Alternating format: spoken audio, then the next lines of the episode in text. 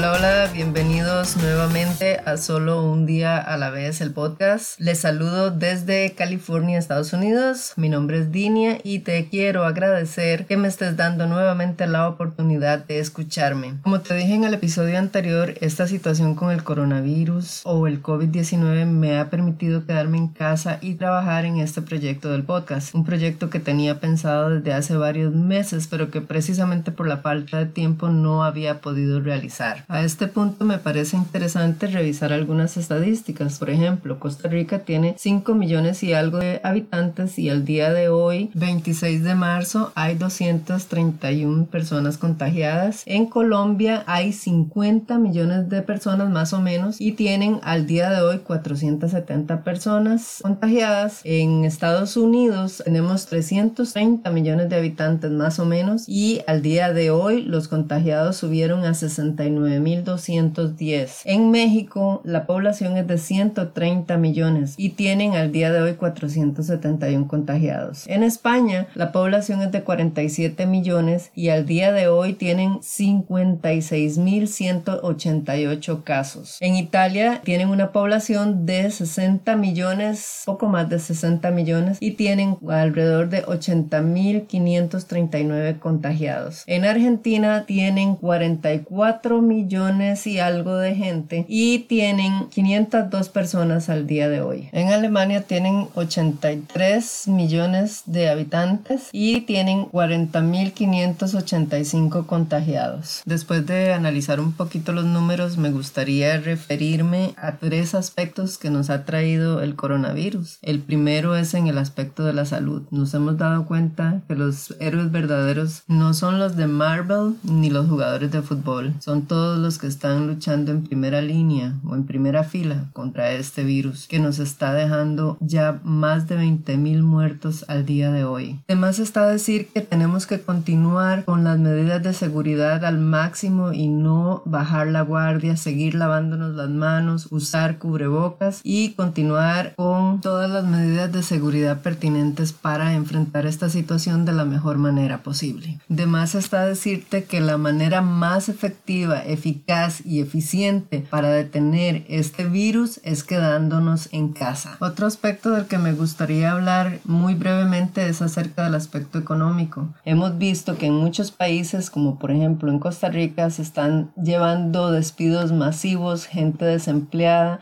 Hay muchas personas que viven el día a día, o sea, que salen día a día a rebuscarse la vida, a ver cómo le llevan el sustento a sus familias. También están los trabajadores independientes esos que son comúnmente llamados emprendedores. Hemos visto cómo también la empresa privada se ha visto enormemente afectada y también podemos hablar de los dueños de restaurantes. Creo que no hay una sola persona en el mundo que se pueda librar de los efectos que económicamente esta pandemia nos está dejando. Uno de los sectores más golpeados en este momento son las compañías aéreas y todo el sector turístico, la hotelería, toda la gente que trabaja en lo que a turismo se refiere. Y el tercer aspecto al que me quiero referir es a los efectos que ha tenido en los ecosistemas. Creo que todos nos hemos dado cuenta de la llegada de los delfines a las costas italianas, así como hemos visto los jabalíes en la Plaza de San Marcos en Italia,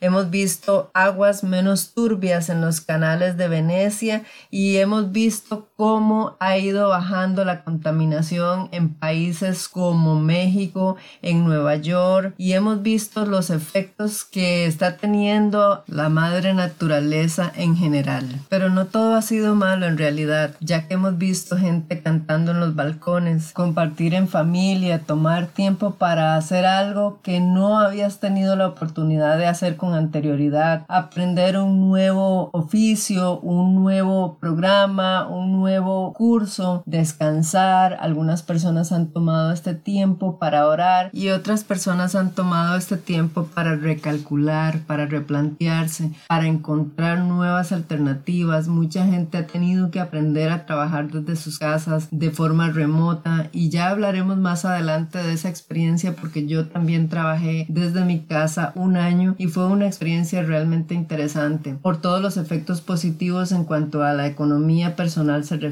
Y ahora la pregunta del millón de dólares. ¿Cómo será nuestra vida después del coronavirus o del COVID-19? ¿Cómo vamos a volver a reiniciar la vida que llevábamos antes de que pasara esta epidemia? ¿Cómo saldremos al mundo nuevamente a llevar una vida más o menos normal? ¿Será que se encontrará la cura al coronavirus? ¿Cuál va a ser el saldo que nos va a dejar esta pandemia? ¿Cuándo podremos nuevamente reencontrarnos con nuestros amigos, ir a una tarde de café, volvernos a abrazar, darnos un beso en la mejilla? ¿Será que después de esto alguna persona saldrá a cantar a los balcones como lo estamos haciendo ahora durante esta pandemia? ¿Será que pronto podremos retomar un vuelo e ir a pasar una vacación a Italia o a China, ¿por qué no? O a Alemania o incluso Estados Unidos, al país donde estoy en este momento, ya que hasta los parques de Disney están cerrados. Repito, ¿Cómo será nuestra vida después de esta pandemia? ¿Cómo vamos a volver a retomar las actividades que teníamos antes de? ¿Cómo será volver al gimnasio, ir a dar un paseo? Tan simple como ir al supermercado y hacer nuestras compras regularmente y saludar de abrazo o de mano a aquel amigo que nos encontramos por allá. ¿Cómo será volver a la casa de nuestros abuelos o a la casa de nuestros nietos? Yo no tengo la respuesta a estas preguntas y tampoco sé ni sabemos cuánto vaya a tardar esta pandemia. Lo cierto es que en algún momento tendrá que pasar y la madre naturaleza con su proceso de selección natural dejará aquí al más fuerte o quizás no. Pero lo cierto es que ella es despiadada en el sentido de que está haciendo lo que necesita para volver a renovarse, para volver a estar limpia, para volver a recomenzar. Como quien dice, se resetió ella sola.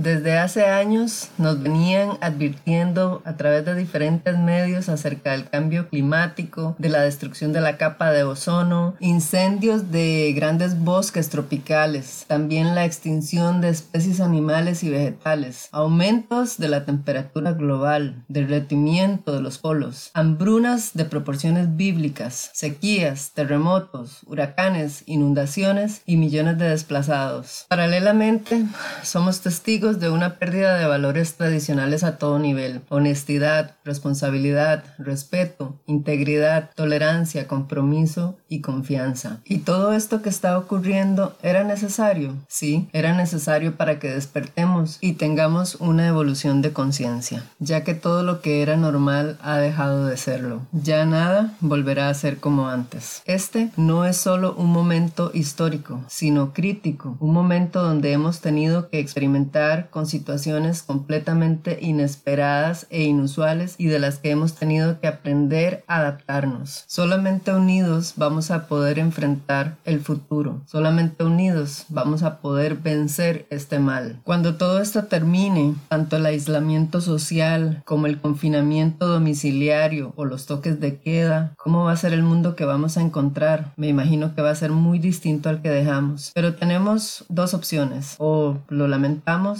y nos quedamos ahí o nos reinventamos, nos innovamos, cambiamos, transformamos, recalculamos, rediseñamos, crecemos y nos planteamos cómo nos vamos a ganar la vida. Debemos aprovechar esta oportunidad de quedarnos en la casa para descubrir o redescubrir esos talentos que tenemos, para qué somos buenos, qué puedo mejorar, qué puedo ofrecer, qué cosa me hace feliz, cuál es mi propósito en la vida. Más tarde o más temprano nos tenemos que plantear este tipo de cosas. Quiero finalizar este episodio solicitándoles que estén siempre atentos a las autoridades competentes, sigamos manteniéndonos en casa, sigamos teniendo precauciones, no salgamos de la casa si no es necesario o salir estrictamente para lo necesario. No vivamos con miedo, pero seamos precavidos. Quiero recordarles que este podcast se llama Solo un día a la vez y te invito a seguirme en el próximo Espero que estés muy bien y si te gustó, que lo compartas, que le des like, que me hagas algún comentario y te espero en el próximo episodio. Que estés muy bien.